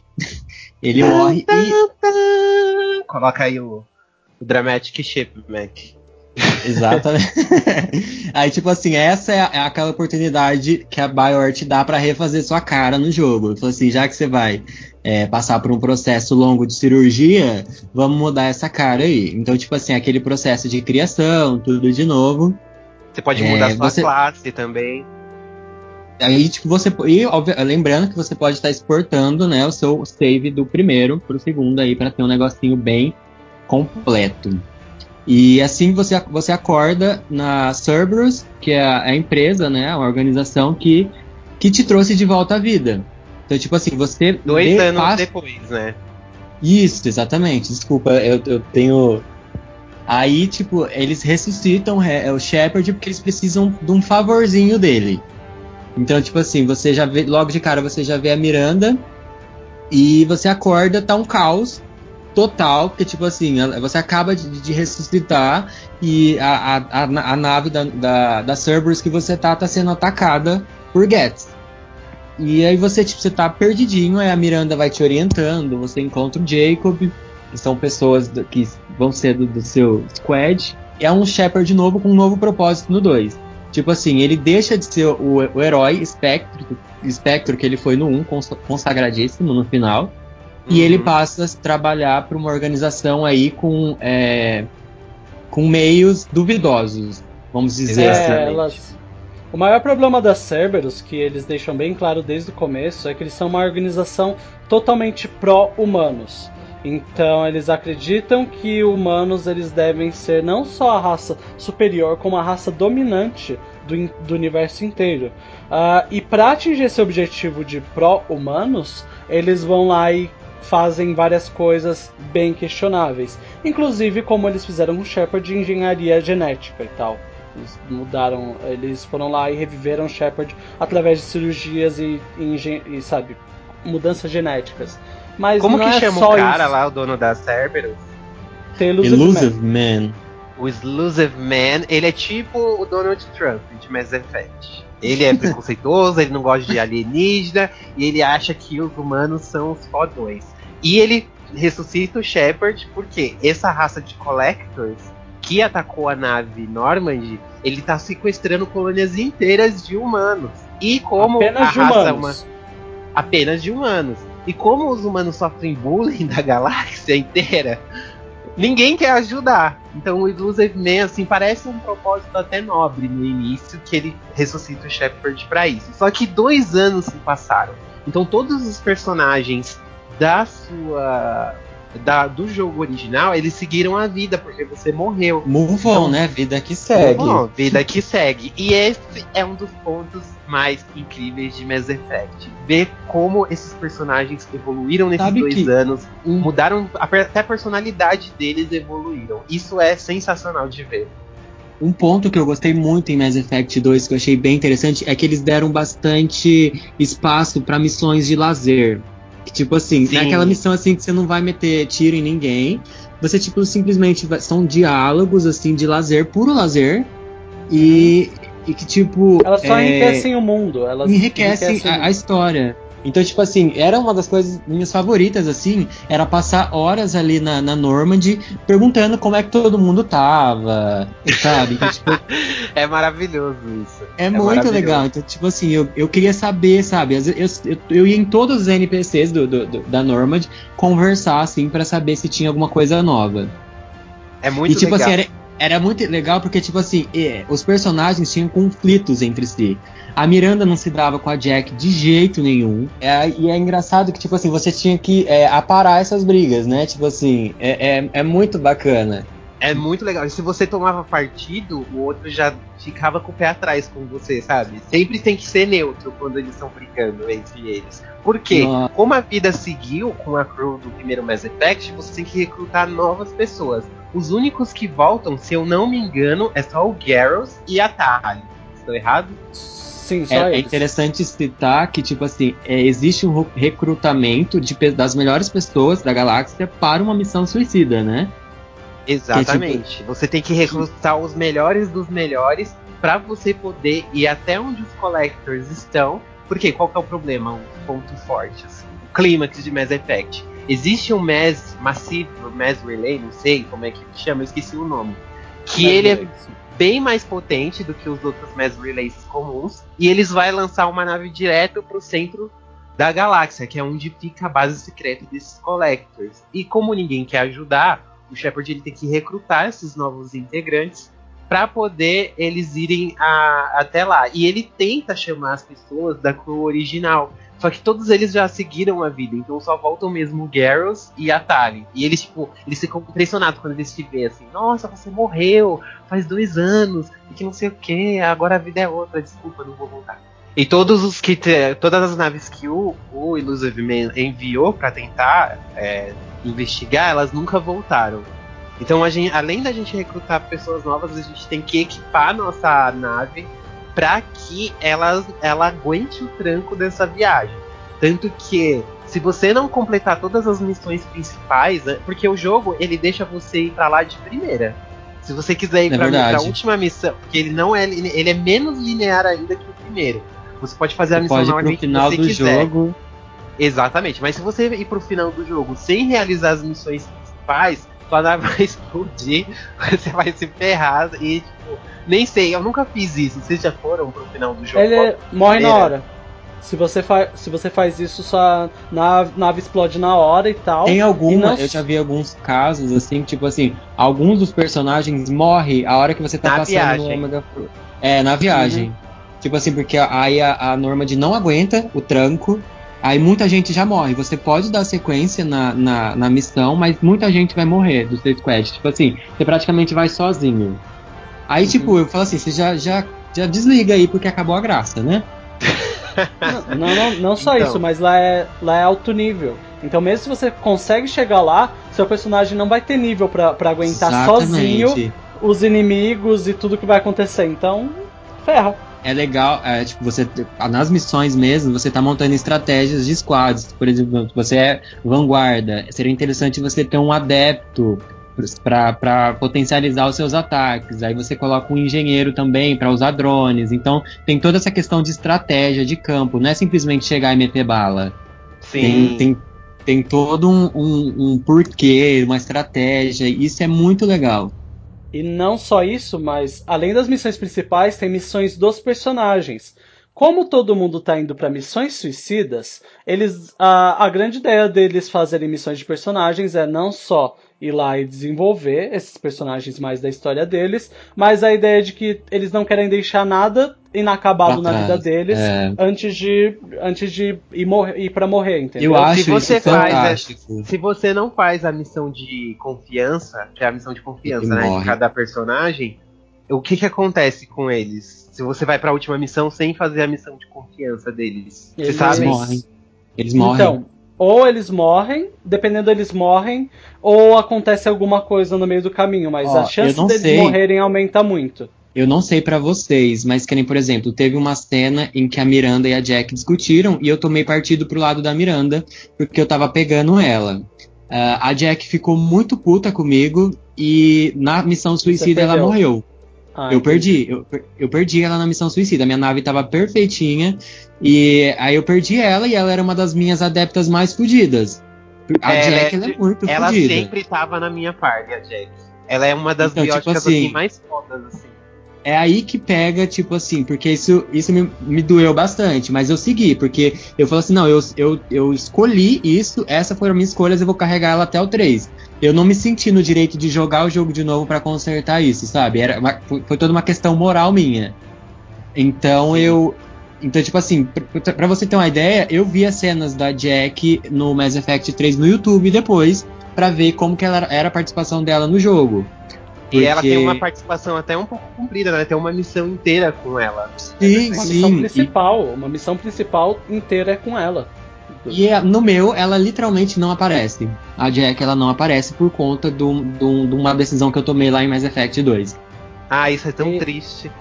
E só pra deixar claro, e só para deixar claro pro pessoal, tipo, não são poucos personagens que podem morrer. São cerca na sua equipe tem uns 11 personagens. Dá pra a maioria deles morrer e não aparecer na Mass Effect 3. Então, se você fizer uhum. isso, se você quiser fazer essa experiência, tente. Nós não recomendamos. Porque quando você chegar no terceiro jogo, você vai reduzir o jogo praticamente pela metade. Porque vai. você reencontra esses é, é personagens é... muitas vezes a gente, vamos mandar real, né? A gente joga Mass Effect por causa dos personagens, né? Sim. Tipo assim, a história é maravilhosa, mas você quer saber o que, que vai acontecer com aquele seu personagem favorito. Que nem, por exemplo, eu comecei a jogar Mass Effect 3, eu falei, gente, cadê a Miranda? O que aconteceu com ela? Será que ela casou, teve filhos? O que, que tá acontecendo? Sabe? Isso é incrível. Quando o jogo consegue fazer isso com você, é uma coisa incrível. Porque tem muita gente ainda que tem preconceito com o jogo, que fala que é uma coisa de criança e tal e consegue se divertir horrores com o jogo de Harry Potter e não e por, por preconceito não consegue pegar o Mass Effect e ver que consegue ter esse mesmo feeling jogando videogame. Exatamente. Tipo, não que um jogo de, de, de, assim um pouco com uma pegada um pouco mais infantil seja ruim ou nada, mas é que sim, Mass Effect ele tem uma pegada muito mais madura. Tipo assim, eu sei que tem gente que joga Mass Effect simplesmente pelo estilo tiro, porrada e bomba, sabe? É. Eu falo assim, gente, você tá jogando o jogo errado. Tipo assim, porque o Mass Effect ele tem uma opção que ele toma decisões por você, né? Que, que tipo, é a opção ação, mas, alguma coisa assim. Mas não tem graça. A não graça tem. do jogo é você colocar suas respostas ali e ver o que, que vai acontecer, quais são, o que, qual é, é a reação dos personagens, qual tem que pessoas que no mundo. que tem sérios problemas de, de, de, se colocar em posições de dilema moral. Tipo assim, ah, não, por favor, não me, me deixa para colocar fazer escolhas, sabe? E eu acho que isso é muito bom, assim, para o nosso desenvolvimento, assim, como pessoas mesmo, sabe? Porque a gente está ali jogando, a gente está sendo colocado em situações, assim, é, bem tensas, né? Pro, são extremas para os personagens tão extremas, então, tipo assim, você já tá naquele universo, você tá inserido naquilo, então, tipo assim, para você é muito importante tomar a decisão correta. E você simplesmente dar... não sabe, né, o que vai acontecer. Só para exemplificar, tipo, vou pegar o exemplo do Harry Potter de novo. Imagine você uh, lendo o livro de Harry Potter e você tem que decidir no meio do livro se a Hermione vive ou morre. Exatamente. Um livro, obviamente, ele não vai conseguir te fazer passar por isso, porque o próprio autor ele já vai colocar tudo, já vai estar tá todas as decisões dele ali. E o videogame ele colocando você nessa situação é surreal assim. É uma das melhores experiências que os videogames, principalmente nessa geração passada e agora colocaram pra gente. Que nem a gente falou novamente no podcast de filmes interativos, a gente falou muito sobre esses dilemas, sobre esse teste moral que os jogos fazem com a gente. E eu, eu acho bem legal, porque, tipo assim, eu acho que o Mass Effect, nessa questão de dilemas e questão morais, assim, eu acho que ele meio que reinventou a, a, a roda, sabe? Porque Sim. é tipo assim, tem aquela questão de você passar todas as suas escolhas de um jogo pro outro. de desenvolvimento de cada personagem, do cuidado que você tem em cada missão. Por exemplo, assim, você pode simplesmente recrutar um personagem e não fazer a missão de negócios inacabados dele, que ele não vai ter a sua total confiança. Então, Sim. tipo assim, é muito importante você jogar o jogo pedacinho por pedacinho. Que é aí que o negócio faz sentido mesmo. Sim. Agora, só para contextualizar rapidinho a respeito dos novos personagens. Como eu disse, só a Talia e o Garrus voltam pro, pra sua party. Nós temos o personagem novo, a Miranda e o Jacob, que eles são funcionários da Cerberus humanos, porque no, no, segundo jogo eles acreditam que estão fazendo a coisa certa, porque a galáxia está virando as costas para as colônias humanas que estão sumindo. Uh, explicando, a Miranda ela é uma mulher gen geneticamente criada para ser perfeita perfeita em uh, não só aparência, mas mentalmente, mas em atitudes, coisas assim. No começo, eu vou ser bem sincero que ela é um pouco difícil de gostar, porque ela tem uma atitude alpha bitch. Ela, é ela é tipo é... aquela patricinha, sabe a Regina George? Isso, ela é ela. Gente, ela. olha, é isso, por incrível que pareça, foi o que, foi o que eu criei empatia mais rápido com ela, foi por conta disso, justamente por conta disso. Porque ela era aquela, tipo, claramente aquela mulher que não precisa de um homem. Tanto é que é, tem muitas das missões que ela toma a rédea no lugar do Shepard. Aí, tipo, o Shepard ele é o comandante da porra toda. E a Miranda, volta e meia, ela tava é, é, fazendo as coisas sem a permissão dele. Tanto é que tem uma missão de, dos negócios dela inacabados da irmã dela, que ela vai lá pronta para matar o cara já, sabe? Aí se você tem que dar aquela questão do Renegade Paragon para você tentar controlar as coisas. É então, a gente, não explicou acho... isso no, a gente não explicou isso no primeiro jogo, mas assim, é, o, esse dilema moral ele é implantado realmente no jogo. E suas decisões vão dizer se você é bonzinho ou se você é mal. Aí tem uma barra de moral no seu menu que ela vai enchendo de coisas boas ou de coisas ruins. É bom para o moral. É. Aí nós temos o Jacob também, que ele não é um personagem muito interessante, ele também é funcionário da Cerberus. Jack okay. é uma das personagens mais incríveis que Mass Effect Sim. já criou. Sofrida, super, tipo, ela, ela tem uma. Ela é uma pessoa super grossa, mas depois você entende por que, que ela é grossa, porque uhum. ela passou por muita coisa, ela é uma pessoa que sofreu muito. Não vamos entrar em detalhes assim, só pra não dar muito spoiler. A gente Eu, tá, ela, a inclusive, tá muito ela é a. Ela é na demo, né? Eu lembro da demo de Mass Effect 2, ela era tipo, você resgatava ela na prisão e tudo mais, porque você, você literalmente sequestrava, na verdade, ela da prisão. É. Pode falar. Você não é mais o bonzinho da, da, da história, você precisa de, de alguém fudido e competente. E eu acho que a Jack ela é muito legal. Ela, é, ela é muito Orange is the New Black, sabe? Ela é bem. eu Nossa, adorei ela... essa analogia. ela é maravilhosa. Pega e fala: sabe tal filme? Sabe tal série? É, é o personagem. É a Jack. Jack é, é, ela representa a Orange ali em, na, na franquia Mass Effect. Sim. Nós temos também como personagem novo um novo Krogan, que eu esqueci o nome dele, como é o nome? Uh, Grunch. Grunch. Ele é bem. Ele é bem interessante, assim, eu acho ele bem interessante porque já começa a entrar na história dos Krogans. Lembra que a gente falou que a história dos Krogans é muito interessante? Um dos pontos principais dela é que os Krogans eles estão impedidos de, faz... de reprodução por causa de um vírus que foi colocado no sistema genético deles, praticamente. Então eles não conseguem reproduzir, eles conseguem filhos, ou não conseguem filhos, ou os filhos vêm com muitos. com uma frequência muito baixa. É que é assim, é, teve, um momento, teve um momento lá do universo e tal, que apareceu uma nova raça alienígena chamada de Rachni. Que é uma. Eles não são muito inteligentes, mas eles conseguem se comunicar entre si e tal. Só que eles são muito agressivos. E os Rachni, eles conseguiram é, chegar até a Citadel e começaram a atacar e tudo. E o que que eles. O, só que nem os Turians, que são uma raça militar, estavam conseguindo dar conta, porque eles se reproduzem muito rápido. E o que que acontece? Os Krugans, eles são tão violentos que eles, eles destruíram o próprio planeta. Então eles estão, tipo, sem, sem um lugar para morar sabe? Uhum. E, a, uhum. e, e, aí eles pegaram e falaram assim, e o, o conselho falou assim, ó, se vocês ajudarem a gente a destruir, a destruir essa raça, a gente vai dar um planeta novo para vocês. Eles falaram, beleza. Aí eles foram, dizimaram os Black Knights, que eles são quase extintos, quase, no universo de Mass Effect, e eles ganharam esse novo planeta. Só que esse planeta era muito de boa, não tinha muito nada para fazer, então eles começaram a se reproduzir loucamente e começaram a ameaçar o equilíbrio do conselho. Eles já estavam começando a planejar ataques contra as outras raças, porque eles são uma raça que gosta de briga. Então, foi convocado os Salarians, que são uma raça de cientistas, para criar esse vírus, para poder evitar que eles se reproduzam e ameacem tirar o conselho do poder. Então, a cada mil Krogan, somente um consegue sobreviver. Quando sobrevive, devido a essa doença deles. É até engraçado que no 1 tem um dilema, né? Tipo, pode até resultar com a morte do, do Rex. É, com, com um dilema com os Salarians, inclusive. Da questão Sim, do vírus. Polêmico, polêmico. Não vamos dar muitos spoilers, que a gente já falou da morte no final. Vamos tentar evitar um pouquinho. E continuando a questão dos personagens, qual mais que a gente tem da nossa? O novo? Temos o Kazumi, Kazumi Goto, maravilhosa também. Ela é uma ladra que a gente também tem que fazer uma missão para poder ganhar a confiança dela. Temos também o assassino. Ah, eu amo ele. O Ai, como que era o nome o dele? Zed. Não, é outro nome. Não, Tane. Tane. É o Tane, Tane Krios.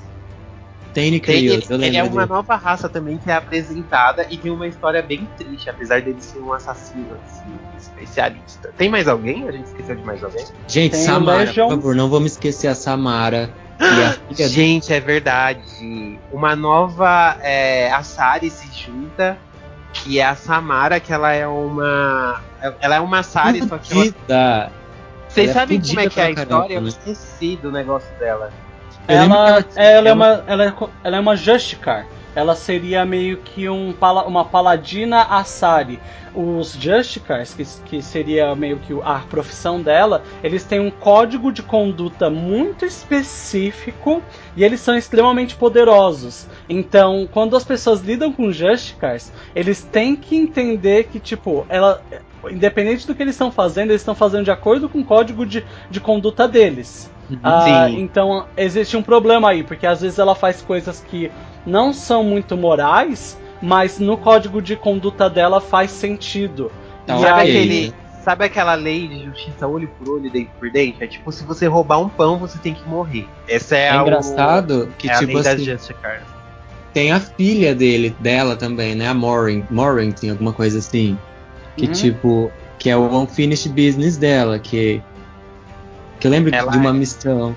É, a que, tipo filha tipo assim, dela é uma criminosa que ela tá procurando há muito tempo e a missão de uhum. fidelidade da, da Samara é a gente poder pegar a filha dela e no final a gente entre em mais um dilema. Porque a filha dela fala que ela é tão poderosa quanto a mãe, só que ela é uma bandida. E se você salvar ela, e matar a Samara no lugar, ela vai entrar para sua equipe. E isso também vai ter algumas consequências no Mass Effect 3. Então você fica assim, ai meu Deus. Aí você tem que escolher entre a Samara e a filha quem vai sobreviver para ir pro próximo Mass Effect. Se eu não me engano, você tem como salvar a filha dela? Tipo, eu me lembro que você pode introduzir meio que uma contradição no, na, no código moral da, da Samara que ela vai lá e fala: Ah, olhando por esse ponto de vista, então não preciso matar minha filha. Ah, no meu ela matou, matou forte. Não, no meu também eu não lembro, só aparece essas duas opções. Aparece lá, você escolher salvar a Samara ou salvar a filha dela.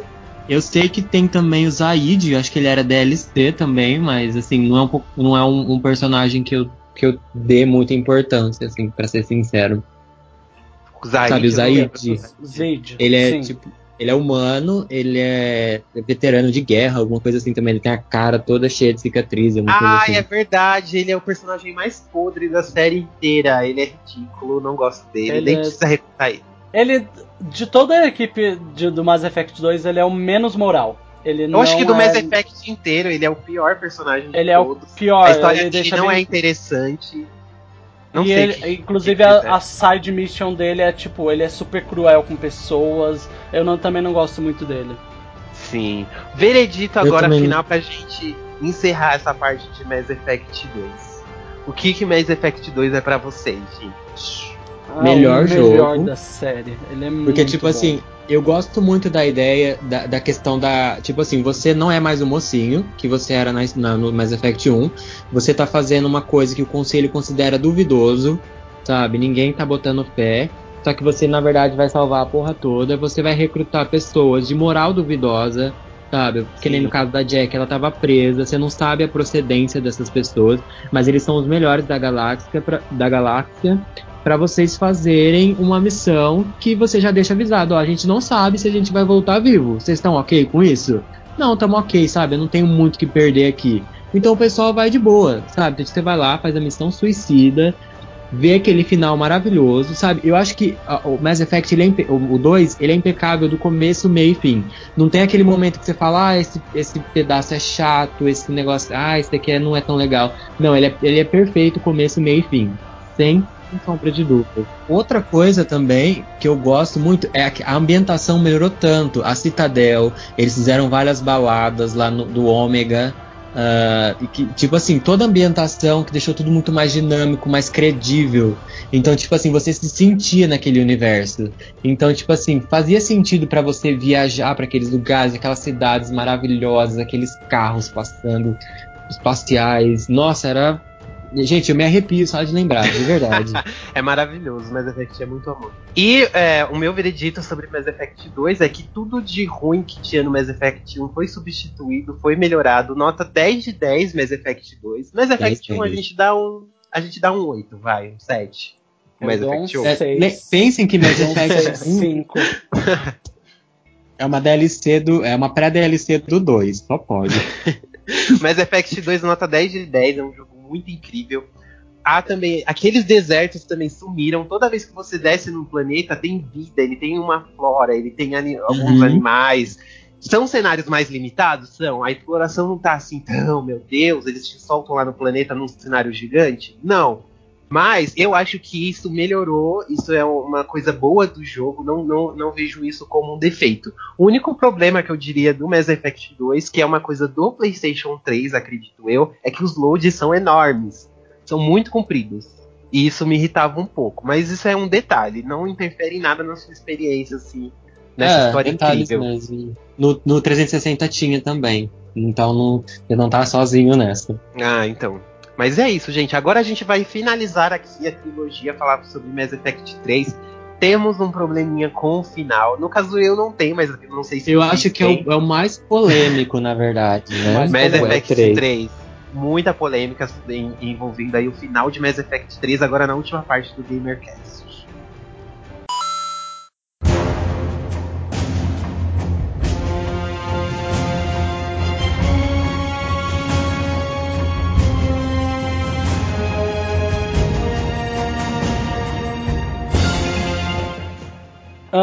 A Mass Effect 3 se passa algum tempo, acho que alguns anos depois da Mass Effect 2.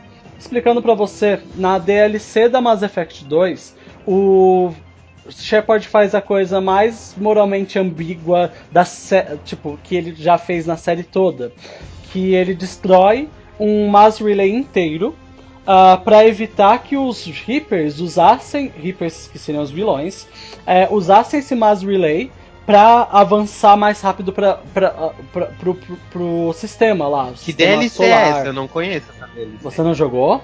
Essa DLC de destruir um Mass é DLC, Relay? Ele destrói um Mass Relay, que é o Omega alguma coisa, e aí o que, que acontece? O cons ele é preso. Lembra que no começo da Mass Effect 3 ele é preso? Sim. Tá preso. Ai, gente, eu não joguei isso. Então, aí, e aí nisso ele fica, ele é preso e pelo conselho, no caso, por, por, pelo Tem conselho humano. Uma coisa que a gente esqueceu de citar logo no começo é que ninguém acredita no Shepard, né? Que tipo Não, assim, o, os, os Reapers estão chegando, vão destruir a porra toda.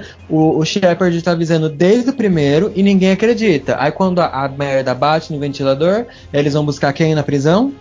No Shepard, que é exatamente o começo da Mass Effect 3, que ele foi preso e o que, que aconteceu? Com a, o Mass Relay destruído, tem uma raça inteira que não tem mais acesso a isso. Então é uma raça inteira que está isolada do, dos outros. Uh, e aí por isso que ele acaba sendo preso. Mas aí passa alguns anos e eles ele, sabe, Shepard apenas adiou o inevitável. e os Reapers aparecem praticamente na Terra, atacando a Terra. E aí Nos- o cons- Os primeiros segundos já, né? De Mass Effect Hum. 3. E aí, basicamente, o começo do jogo é o, é o conselho falando: Oh não, os Reapers são de verdade! E aí eles soltam o Shepard porque ele é o único que tem conhecimento suficiente pra lidar com essa ameaça que já tá ali. Tipo, ele É. não, não teve nem tempo de preparo, já tá ali. Então o Como é que ponto eles- central. O, tempo, o, o ponto Os- central do Mass Effect 3, qual que é? Você. É, todas as raças elas têm um conflito entre si. Tem alguma coisa aconteceu, um conflito, né? Eu acho que falei errado. Alguma coisa aconteceu que uma não gosta da outra, não se dá muito bem com a outra. Então você tem que apaziguar essas águas para que todo mundo se una para destruir uma ameaça que ela vai destruir a galáxia inteira.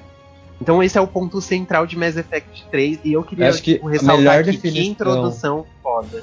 Que A introdução. melhor definição foda, assim, tipo, pra Mass Effect 3 é- seria tipo assim: os Reapers chegam, sem lubrificante, sem nada, e mandam com tudo, sabe? E, e o, e o Shepard, desde o 1 falando: gente, passa lubrificante, vai doer. Isso, melhor definição. A gente Bem- tá bem analógico aqui, fazendo várias analogias. Pra, pra ficar mais, mais é, resumir, porque a história é enorme. É. Então a gente tenta resumir e deixar o mais claro possível. Nesse caso é uma analogia mesmo. Porque... Analogia.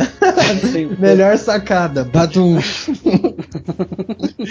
Exatamente. E nesse terceiro jogo, é, ele sofreu algumas críticas por ser mais linear, porque ele já te, ele já te direciona direto para as missões principais do jogo.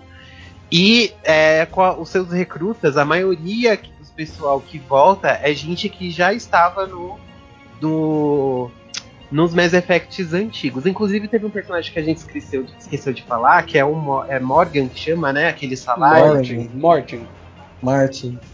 Morgan. Mordin. O- É Morgan, não é? Que fala? Não, eu não sei. Eu chamava ele de Mordin. Eu acho que é Morgan que fala que ele também tava no Mass Effect 2, ele volta agora no Mass Effect Eu 3. acho que o único personagem que adiciona no 3, e eu acho super desnecessário, é o James. O James Vegas, né? Isso. Se pelo menos Não, ele tem mais colocasse a um. opção de romance com o James, né? Nem pra isso. Sim. Ah, o James Vegas e a Age, Ige, que na verdade também não é nova. É, ela não ela é, é- nova. ela eu é o não gostei. operacional da, da Normand. E aí no terceiro jogo ela ganha um corpo pra poder realizar as missões com você. Eu Um não corpo gostei. de gostosa, inclusive. inclusive. O Kaidan ou a Ashley, dependendo de quem você deixou vivo no primeiro jogo, eles retornam pra sua party, porque é um momento muito crítico. E se você escolher o Shepard de homem, no terceiro jogo tem a opção de você ter fazer tilts com o Kaidan. Então eu recomendo vocês fazerem um Shepard de homem, porque no final vai valer a pena. Continuando. o e- o enredo, como, como a gente já falou, é mais é, evitar esses conflitos. E um dos primeiros conflitos é, na verdade, essa parte dos ah, Krogans, que é inclusive uma das partes, apesar de ser logo no começo, é uma das partes mais interessantes do jogo. Que ele, o, o Mass Effect 3 realmente coloca na mesa o quão cruel é você fazer um- uma castração de uma espécie inteligente que os Krogans eles estão lutando pra, sabe, voltarem para pra reverterem o genophage, pra pra que eles possam ter uma reprodução, porque eles estão entrando em extinção. E entra, e entram, sabe, vários, vários dilemas morais referente a isso, mostrando que os Salarians não estavam tão certos quando eles fizeram isso, porque você ir lá e castrar uma espécie que era culturalmente nova no universo não é uma resposta, não é a melhor resposta pra isso tudo. E agora os Krogans estão muito mais preparados porque o Rex, o Rex é lá do, do primeiro jogo. Ele depois de viajar com Shepard, ele começou a criar eh, uma moral, ah, uma moral e uma cultura própria dele, que ele tá com, como ele é o mais forte dos Krogans, ele tá espalhando para todos os Krogans que estão seguindo ele, estão entendendo aquilo que ele quer dizer, que tipo, matar todo mundo também não é um jeito muito bonitinho de, de viver. Esse é o desfecho de todos os personagens. Você vai ver a história, o final de todos os, da maioria deles, né? Não são todos. Mas a maioria dos personagens vão ter seus finais ali, vão ter o final das suas histórias ali. E é você quem vai entrar no meio e vai ter que decidir a respeito desses finais. O que eu achei bem interessante. Eu achei muito foda essa coisa do Mass Effect 3. Uhum. Apesar das críticas que ele recebeu, eu achei muito legal. Eu gostei do Mass Effect 3, assim, então, em geral. Na verdade, um jogo muito Mass bom. Effect, é, o desenvolver dele é, é muito bom, sabe? O desenrolar dele, na verdade. É que, tipo assim, o pessoal não ficou contente com o final, porque, tipo assim, é basicamente como se todas as suas escolhas ali, do 1, do 2 e do 3, se reduzissem a 3 apenas. Sabe? Tipo assim, independente da, do, de tudo que você fez, as suas escolhas não importassem tanto. Então, tipo assim, Ele- é isso que Ele pegou um faz, ti- pouco. ele faz tipo. O Mass Effect 3 no final, ele faz a mesma coisa que Life is Strange fez. Ele É, te dá essa é. ilusão de que você tá montando o seu próprio destino. E no final, não importa que decisão você tomou, você vai ter as mesmas opções de final. Isso é um absurdo. Quer dizer que a pessoa que tratou todo mundo mal desde o começo do jogo vai ter o mesmo final da pessoa que fez tudo certo, que salvou todo mundo, que fez todo mundo. Fez Isso, na verdade, certo. é uma analogia à vida real, né? Só pode. Porque- não, eu achei isso muito estranho. Tanto que na entrevista da Game Informer que eu li, eles não, os criadores literalmente não entenderam que essa era a crítica. Que é, eles deram. É, eles acharam que era- Era a falta de um, final. de um final feliz, né? Tipo, porque nenhum dos finais são, são alegres, assim, pode dizer, É. sabe? Todo mundo numa mesa comendo um frango assado, um negócio assim. Eles Então, tipo acharam assim, que era isso e eles receberam duras críticas, tanto que na entrevista eles falam que eles é, afetou até o relacionamento deles assim com a família, porque eles não esperavam que eles iam receber uma carga de ódio assim tão grande.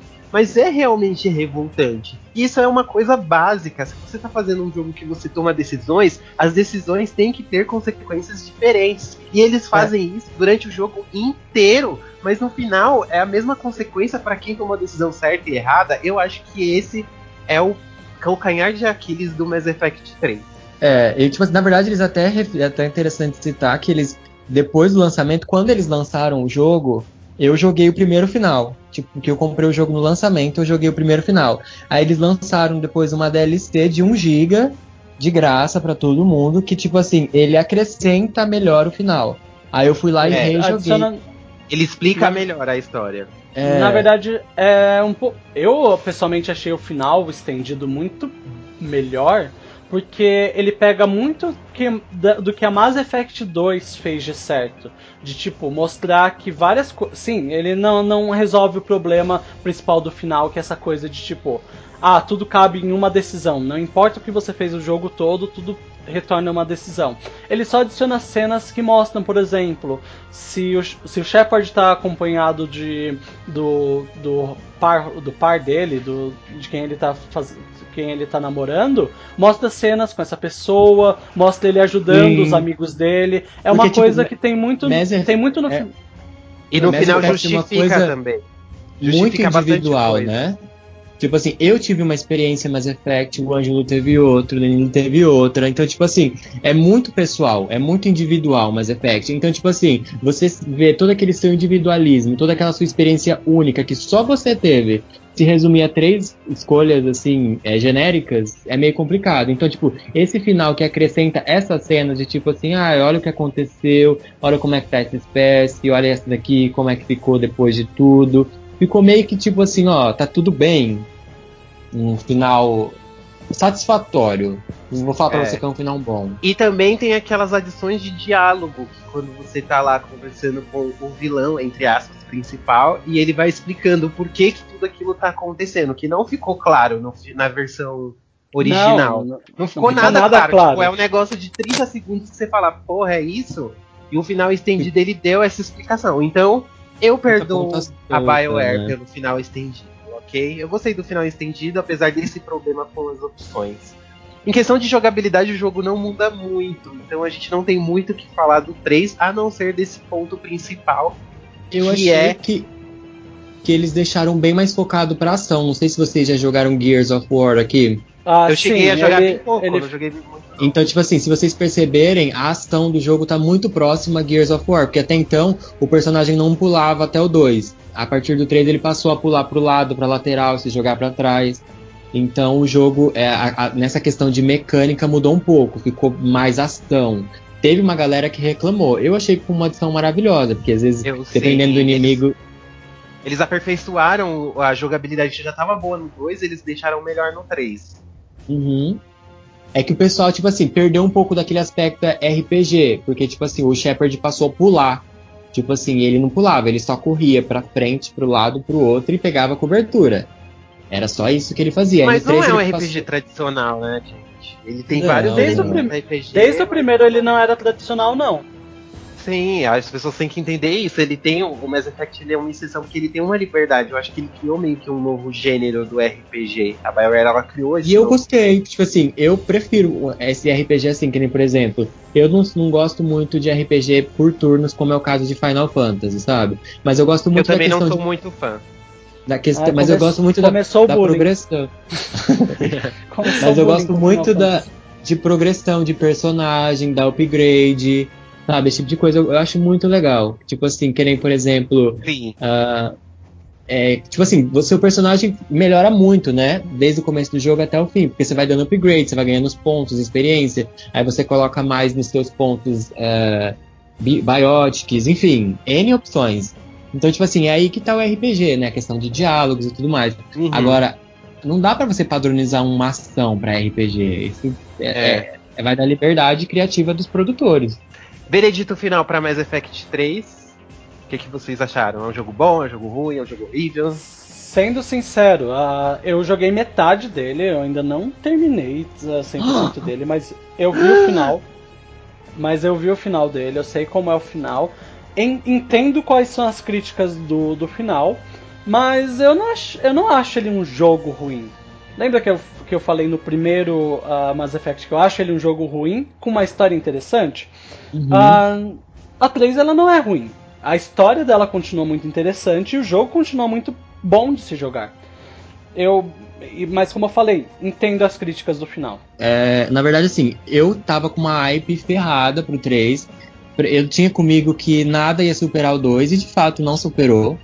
Porque, tipo assim, apesar do, do, do Mass Effect ter muito 3, de ter melhorado as mecânicas, a história ter, tipo assim, estourado, assim, a questão da guerra e tudo mais, eu achei que ficou muita ponta solta. Eu, eu achei que, sabe quando você termina o jogo tem aquela sensação de que tem muita coisa que não foi explicada?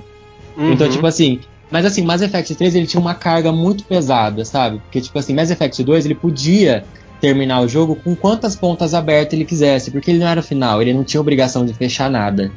Então, Uhum. tipo assim, por isso que ele é um jogo tão perfeito, assim. Já o Mass Effect 3 não, ele, tipo, ele tinha que contar uma guerra, ele tem que dar um desfecho pra todos os personagens, ele tem que, e, tipo assim, contar uma história foda. Então, tipo assim, tinha uma carga bem mais pesada nas costas do Mass Effect 3. Ele é não tipo é um aquele jogo final ruim. de série, né? Final de série. Isso. Então, tipo assim, a série é maravilhosa do começo ao fim. Aí o finalzinho, ai, sabe, você fica assim. Mass Effect não foi diferente. Eu achei que, tipo assim, o jogo em si, a progressão do jogo, todas as- missões, ficou tudo muito bem diversificado. Mas é aquelas pontas soltas, aquele final que não ficou satisfatório. Não tão, não tão satisfatório. Eu achei que dava pra melhorar um pouquinho mais. Dani. Outra questão também que me pegou um pouco é que, tipo assim, a gente nunca visitou a Terra em Mass Effect 1 e 2. Aí você pensa assim, no 3 eu vou visitar, eu quero saber. Eu fiquei decepcionadíssimo com a Terra em si, em Mass Effect 3. Eu esperava um, um A gente só pega melhor, ela destruída, né? acabada, né? Falta o seu, Ângelo. Não, eu já falei também. Eu acho, mas eu acho que a saga inteira Mass Effect é maravilhosa. O que me marcou foi esse problema do final. Eu não aceito que você tome decisões erradas e tenha o mesmo. faça tudo errado no jogo e tenha o mesmo final de quem fez tudo certo. Eu acho Analogia da vida, isso aí, porque na Ah, vida é aí não, não. A fantasia tem que ter um final melhor. e agora, só pra finalizar, a gente vai falar pouquinho, rapidamente, de Mass Effect Andromeda. Quais são as expectativas que sai agora, dia 23 de março. Ó, tá batendo na porta aí. A Game Informer de dezembro, ela fez uma matéria super legal com um perfil, falando várias coisas e as novidades do game. E qual que é o enredo do Mass Effect Andromeda?